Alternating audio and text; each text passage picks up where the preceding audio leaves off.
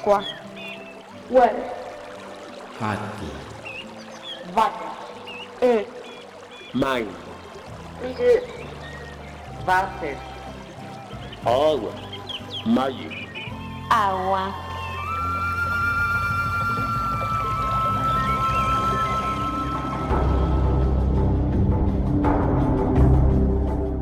Secos despertaron mis labios, buscaron precipitados los tuyos, pero también se habían secado.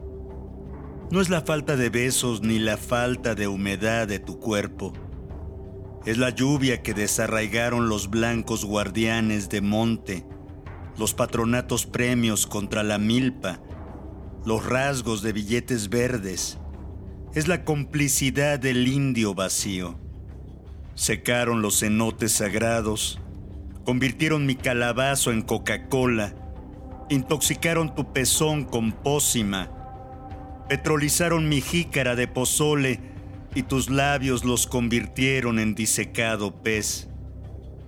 Se han secado mis labios, se han secado tus labios, se han robado nuestras aguas, solo nos queda el amor pero ¿cómo humedecerlo?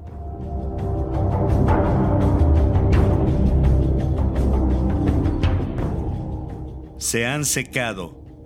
Pedro Ucbe, poeta maya.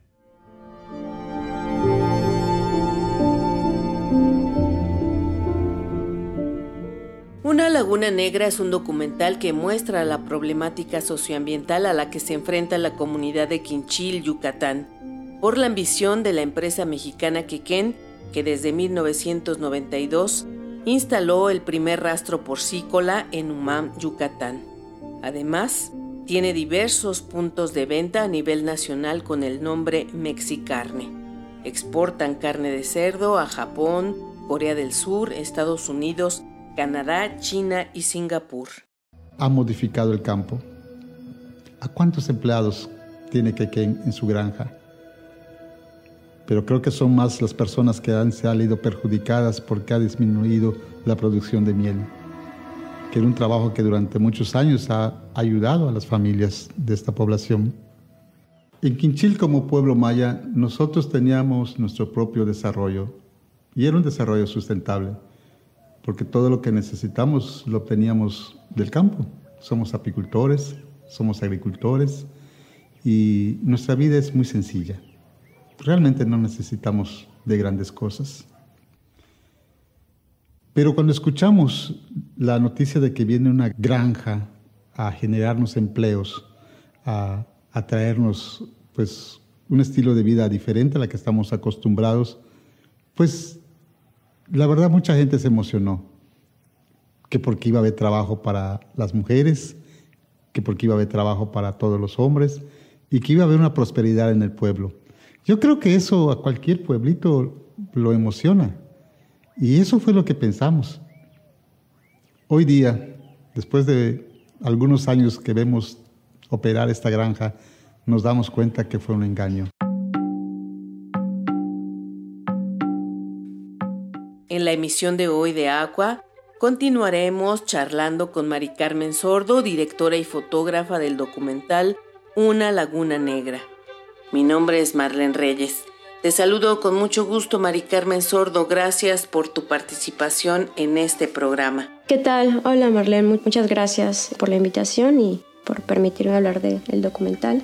Siempre se agradecen estos espacios para la mayor difusión del trabajo y del tema también.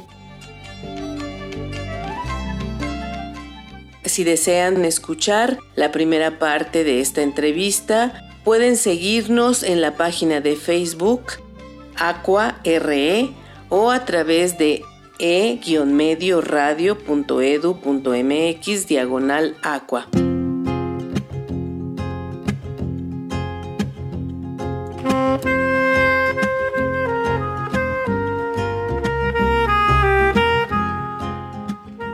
Mari Carmen Sordo nació en la Ciudad de México pero ella se considera yucateca, ya que radica en el estado sureño desde temprana edad, estudió historia y poco a poco fue dirigiendo su trabajo profesional hacia la fotografía, Ha participado en varios documentales. Hoy queremos que Mari Carmen Sordo nos hable de las vicisitudes que atravesó junto con su equipo a la hora de realizar el documental Una Laguna Negra. Mari Carmen Sordo brevemente contextualiza la problemática que aborda el documental Una Laguna Negra. El tema precisamente del documental no era tan conocida la parte de Quinchil. Era más conocido, de hecho, el caso de Jomún, que era, es una comunidad que también tenía ese problema de que la mega granja de esta empresa Quequén quería meterse, y de hecho empezó a meterse. Este tema es muy sonado en Yucatán, porque esa empresa es muy grande, tiene más de 200 granjas en la península y se han extendido, ¿no? Entonces varias comunidades se han quejado. El tema se conoce, pero también ha tratado de ser invisibilizado por las autoridades y, claramente también por la empresa, que presume de tener todo en regla y también trata de mostrar que es socialmente responsable, haciendo regalos a las comunidades en las que está cercana. Es así como la fórmula de la gran empresa ecocida la tienen, ¿no? Esta empresa no solamente genera ecocidios, sino también violación de derechos humanos en el sentido en el que quitan o tratan de despojar a la gente de sus tierras. Los vecinos de Quinchil precisamente tienen denuncias por robo de animales y de hecho una de esas denuncias ya procedió y aceptaron que esa empresa está robando animales porque básicamente quiere desgastar a, a estas personas para que se dejen de quejar. También los separan entre comunidad, dañan el tejido social, generan trabajos, eso es cierto que generan trabajos, pero muchas veces son trabajos precarizados. La gente de las comunidades no tiene la oportunidad de crecimiento real y también están tratando de quitarle las tierras. Es uno de los proyectos, porque también ahorita están muy en boga los proyectos inmobiliarios que están quitando tierras ejidales en Yucatán terriblemente. Quequén es una de esas empresas que también está comprando tierras ejidales y coludidos con el gobierno de Yucatán, con la Secretaría de Desarrollo Sustentable. Abordar el tema de las afectaciones que provoca una gran empresa como Quequén, supongo, Mari Carmen Sordo, que se requiere contar con recursos propios o contaron con algún apoyo institucional o de alguna organización de la sociedad civil? Este proyecto fue financiado en parte por la Secretaría de Cultura de Yucatán y cuando vieron y se enteraron del tema, no les gustó nada y básicamente a mí me dieron a entender que y me pidieron que por favor quitara el logo de la Secretaría de Cultura del póster. Así es que en el segundo póster lo quitamos. Eso francamente a mí me asustó. Creo que no lo había dicho hasta ahora, no lo había dicho. Pero a mí me asustó como ciudadana porque pensé que una institución gubernamental se está poniendo del lado de una empresa en vez de ponerse del lado del ciudadano. El arte no solo se trata de la naturaleza en la cuestión de belleza, sino también se trata de denuncia. Hay, hay muchos tipos de arte y en este caso nosotros queríamos hacer esa denuncia. Y la verdad es que en ese momento del proceso, cuando recién se liberó el documental, a mí me generó mucha ansiedad, al equipo también le generó mucha ansiedad, porque llegaron muchísimos, muchísimas cuentas falsas a poner información de odio, a poner información tratando de difamar el documental con cualquier cosa que se te pueda ocurrir, diciendo que nosotros estábamos ganando dinero de esto, cuando realmente todos los que participaron en el documental, además de este pequeñito fondo que te comentaba de Sede Culta, pusieron de su dinero, pusieron de su bolsillo y pusieron de su tiempo. Entonces, sí resulta, la verdad, bastante preocupante cómo el gobierno se pone del lado de esta empresa. A mí me tocó estar en el área de exportación. Todo se manda a Canadá, a China y todo es congelado. Éramos embolsadoras, empaquetar este, tocino, eh, chuletas y unos pañitos que teníamos que trabajar sin guantes. No te dejan trabajar con guantes porque pues sí se te hace un poco complicado porque ellos lo que buscan es producción, que tú produzcas y con los guantes pues es muy difícil este, poder manipular el producto, entonces teníamos que trabajar sin guantes. Y sí es muy feo porque estábamos a, temperaturas de menos 4 grados. ¿Cuánto tiempo les llevó la realización del documental Una Laguna Negra, Mari Carmen? ¿Quiénes participaron y a qué se enfrentaron? El documental lo hicimos durante cinco meses, desde la preproducción hasta la postproducción. Y en plena pandemia, ¿verdad? En plena pandemia, sí, fuimos un equipo muy pequeñito. Hablamos obviamente con las comunidades de Quinchil, ellos estaban totalmente de acuerdo porque también eh, precisamente debido a la pandemia habían tenido que parar su lucha, porque esto realmente es su lucha y la van a seguir peleando legalmente porque legalmente se están, ¿cómo se llama?, informando también con abogados, con especialistas y pues unidos en general con otras comunidades para seguir.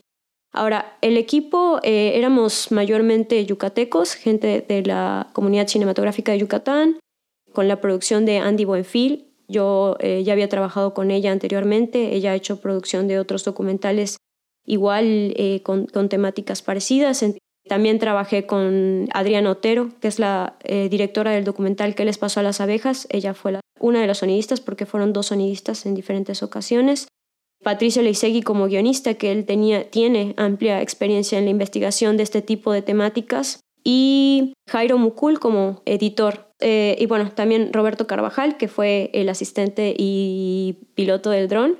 Y Jason Ramírez. Entonces ellos fueron el equipo principal, el equipo clave que estuvieron participando y nosotros nos acercamos al principio eh, solamente yo y Patricio para platicar con el grupo Chiquinja, con el Consejo Maya, para que nos contaran exactamente qué era lo que estaba pasando. Entonces hicimos como un círculo precisamente invitándolos a ellos y platicando nosotros cuáles era nuestro plan, cuáles eran los objetivos y todo.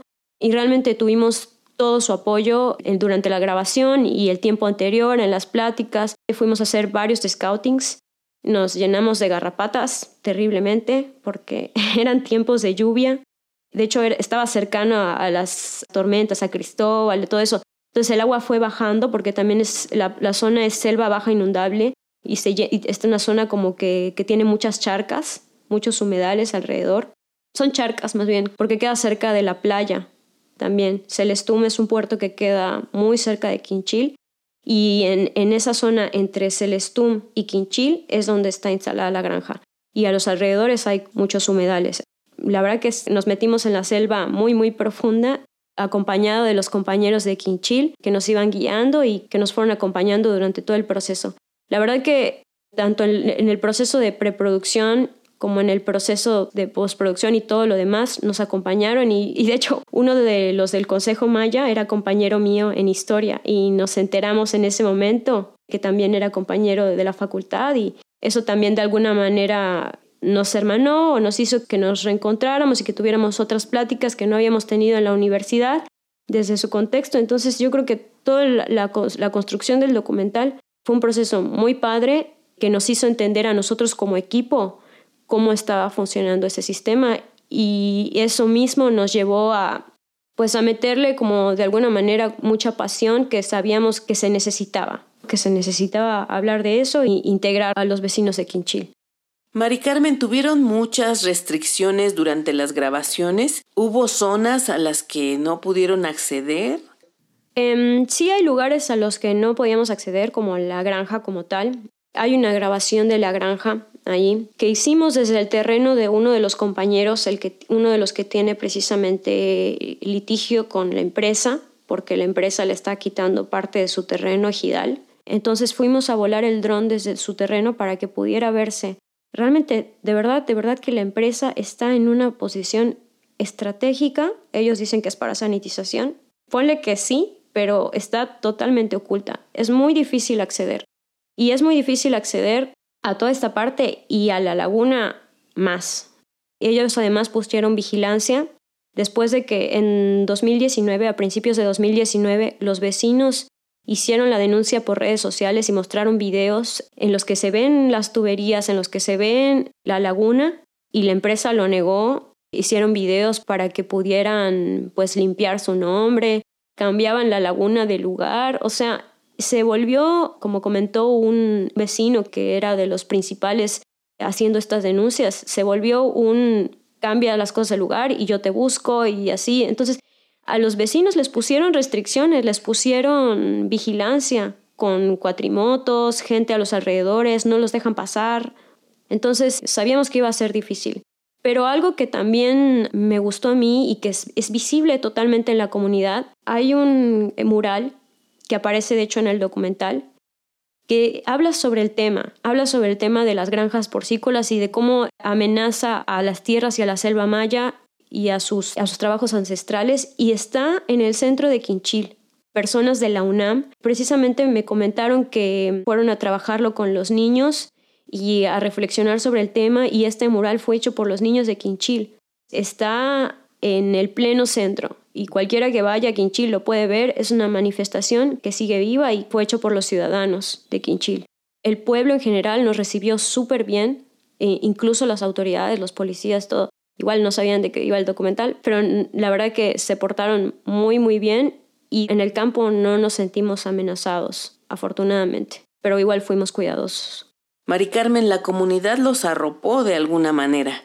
Sí, o sea, la gente era súper amable, súper amable, o sea, eh, estaban felices de que estuviéramos grabando ahí, la gente era muy cálida y pues nos apoyaron. Hay gente que nosotros sabemos que está de acuerdo con las granjas porque familiares suyos o, ellos mismos trabajan ahí en Quequén y hay gente que a pesar de trabajar en Quequén, pues no estaba de acuerdo, ¿no? Porque, porque ya conoce cómo funciona la empresa desde adentro y demás. Entonces, pues esa, esa división siempre va a estar siempre va a estar, pero a nosotros la verdad que nos recibieron muy bien. Mari Carmen, háblanos del antes y el después de haber hecho este documental en términos de conciencia ciudadana y ecológica. Yo creo que definitivamente el documental me cambió en el sentido en el que pues yo sí sabía de la existencia de este caso como un tema muy importante por, precisamente por el ecocidio que estaban generando, todos en Yucatán hemos escuchado que hay algo mal con Quequén. Hay algo mal con esa empresa porque hay mucha gente que se está quejando, que se está manifestando y que precisamente se está tratando de invisibilizar, pero no sabemos qué. Entonces yo realmente no conocía bien a detalle el, problema. Ya posteriormente revisé el reporte de Greenpeace, que también tiene mucha información, quien quiera buscar más información. De hecho, nosotros la compartimos en la página del documental. Ahí pueden acceder a ese reporte de Greenpeace o en la misma página de Greenpeace. Me parece que se llama Los costos de una industria muy puerca. E, y ahí tiene datos concretos, porque ellos hicieron estudios precisamente y comentan cómo está la contaminación de las aguas por esta misma empresa y comentan otros datos, información muy importante. A partir no solo de la documentación de escritorio, vamos a decirlo así, sino acercarnos a las comunidades y escuchar sus preocupaciones reales. La verdad que sí te cambia, sí te cambia la visión, sí te cambia la conciencia de consumo. Después de eso y después de mostrar el documental y ver cuántas cuentas falsas y pensar quién está detrás de todo eso, realmente, además de mi experiencia con la institución gubernamental como tal y lo que pasó con el fondo, a mí sí me sensibilizó mucho y al a todo el equipo también todo el equipo ahora yo creo que es consciente y saben hablar del tema y de lo que está pasando en Quinchil, al menos que fue donde nosotros estuvimos. Y hay otro compañero que está haciendo un documental precisamente de la parte de Jomún. Él trabaja en cine comunitario en Jomún. Entonces también se está haciendo otro documental por ahí y la verdad que nosotros lo vemos, o sea, lo vamos a compartir, o sea, estamos muy felices de que se haya hecho también y de que, de que hayan otras iniciativas y bueno, lo ideal sería que hubiera respuesta por parte de las autoridades y eso es también parte de lo que nosotros esperamos, deseamos. La verdad que sí nos cambió la perspectiva, sobre todo por el tema de la soberanía alimentaria. Mari Carmen, digamos que la invitación para los escuchas de Aqua sería ver y compartir el documental Una Laguna Negra que circula de manera libre y gratuita en diversas redes sociales desde el pasado 7 de enero Sí, sí, sí. O sea, mientras más gente pueda ver este documental, realmente nosotros no tenemos fondos para la distribución. No podemos estar pagando en redes sociales para que llegue más gente. Al principio lo hicimos, pusimos un pequeño fondo que de hecho aportó el editor por creencia propia. La realidad es que el documental cuando lo pusimos, lo compartían, lo compartían, lo compartían, lo compartían, se está hablando muchísimo del documental. Se empezó a viralizar. Luego ya como a las dos semanas dejamos de pagar porque no, teníamos dinero para eso. El documental sigue teniendo vida, se sigue viendo muchísimo y pues mientras más gente lo comparta, va a permitir que el documental siga teniendo vida. Nosotros le vamos a hacer subtítulos. También hay un antropólogo que se ofreció a ayudarnos a hacer subtítulos en inglés para que también llegue a otros públicos, a los que quizá no conocen, así como en otras latitudes, no conocen el tema y es de gran importancia precisamente para generar conciencia de consumo. Mientras más se comparta, mucho mejor.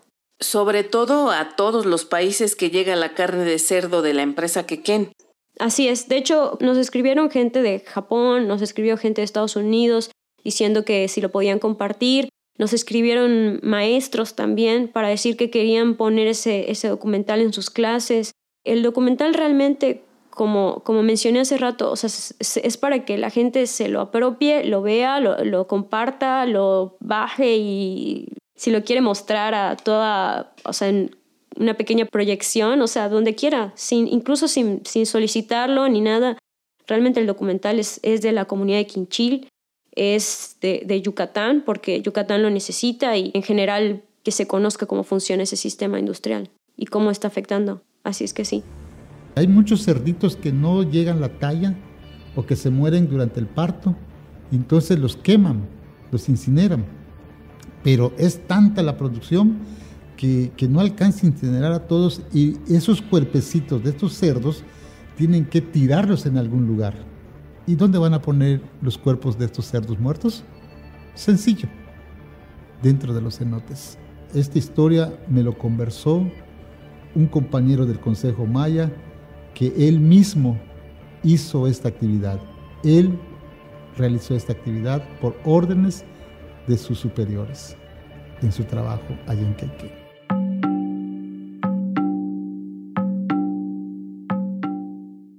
Mari Carmen Sordo, ¿dónde podemos ver el documental Una Laguna Negra? El documental lo pueden encontrar en YouTube, en la página de Patricia Leisegui, y también lo pueden encontrar en Facebook. Tiene su propia página que se llama Una Laguna Negra Documental. También en Pata de Perro Films. Probablemente otras páginas lo han subido, pero lo pueden ver poniendo una laguna negra documental en Google. Alguna opción les va a aparecer, ya sea la de Facebook, la de YouTube, cualquiera. Allí lo, lo pueden ver de manera libre, gratuita y sí, gracias por ayudarnos a compartir. Gracias a ti y a tu equipo, Mari Carmen, por compartir este material de manera libre y gratuita. Ahora dinos dónde podemos seguir tu trabajo y qué otros documentales de conciencia ecológica podemos ver en los que hayas participado. Me pueden seguir en mi página de Instagram, Mari Carmen Sordo, o también en Facebook, como Mari Carmen Sordo también. Otra de las películas que estaría muy bueno que sigan es ¿Qué les pasó a las abejas? También trata sobre el tema de la lucha de las comunidades mayas de Campeche en contra de la siembra de soya transgénica y de Monsanto y de cómo han llevado este tema de la Suprema Corte de Justicia precisamente con Lady Pech. Lady Pech es eh, una lideresa de esa comunidad que también afortunadamente ha trascendido y esperemos que siga trascendiendo porque esa lucha también es muy importante. Ese documental fue dirigido por Adriana Otero, una amiga muy querida con la que también he trabajado en otros documentales.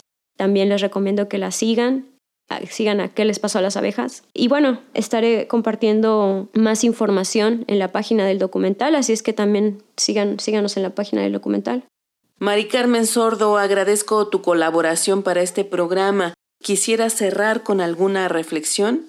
Me gustaría comentar que realmente nosotros como ciudadanos tenemos la responsabilidad más grande precisamente de ir en contra del sistema, un sistema que no es solidario, un sistema que no es empático, un sistema que es despreocupado. Parte de estas iniciativas es para generar conciencia, para visibilizar este tema y también pueden encontrar para aquellos que tengan dudas o que no crean que esto es real, los invito a acercarse a la comunidad de Quinchil y hablar con el pueblo y escucharlos, porque es muy importante escuchar realmente lo que está pasando a la gente y no negar a la primera el problema del otro, que no es un problema y probablemente jamás sea un problema de uno, ¿no? Pero no por eso no existe. Ayudar a, defender estas causas yo creo que que es muy importante, no solo para ellos, sino porque el agua de los cenotes, en este caso, los cenotes están interconectados. Entonces, esta es una amenaza para todo Yucatán y que creo que tenemos que responsabilizarnos de eso y entender que en algunos años esto nos va, nos va a explotar esta bomba. Pues nada, eso, exigir respuestas a las autoridades, siempre. Sí, yo creo que la, industria porcícola pues es el ejemplo más drástico de todo lo que es el, aspecto industrial, de un modelo que prioriza pues, este, el, el crecimiento del capital y no el desarrollo humano. El productor es único y él mismo administra la alimentación, los medicamentos, él mismo, y además administra a los aparceros, a los carniceros y a, y a todo mundo, y les da exactamente lo que él quiere. Mari Carmen Sordo, historiadora, fotógrafa y directora del documental Una Laguna Negra, el cual ya está disponible en nuestra página de recién creación en Facebook, Aqua RE, así nos encuentra. Muchísimas gracias, Mari Carmen Sordo. Ay, muchas gracias, Marlene, y mucho gusto.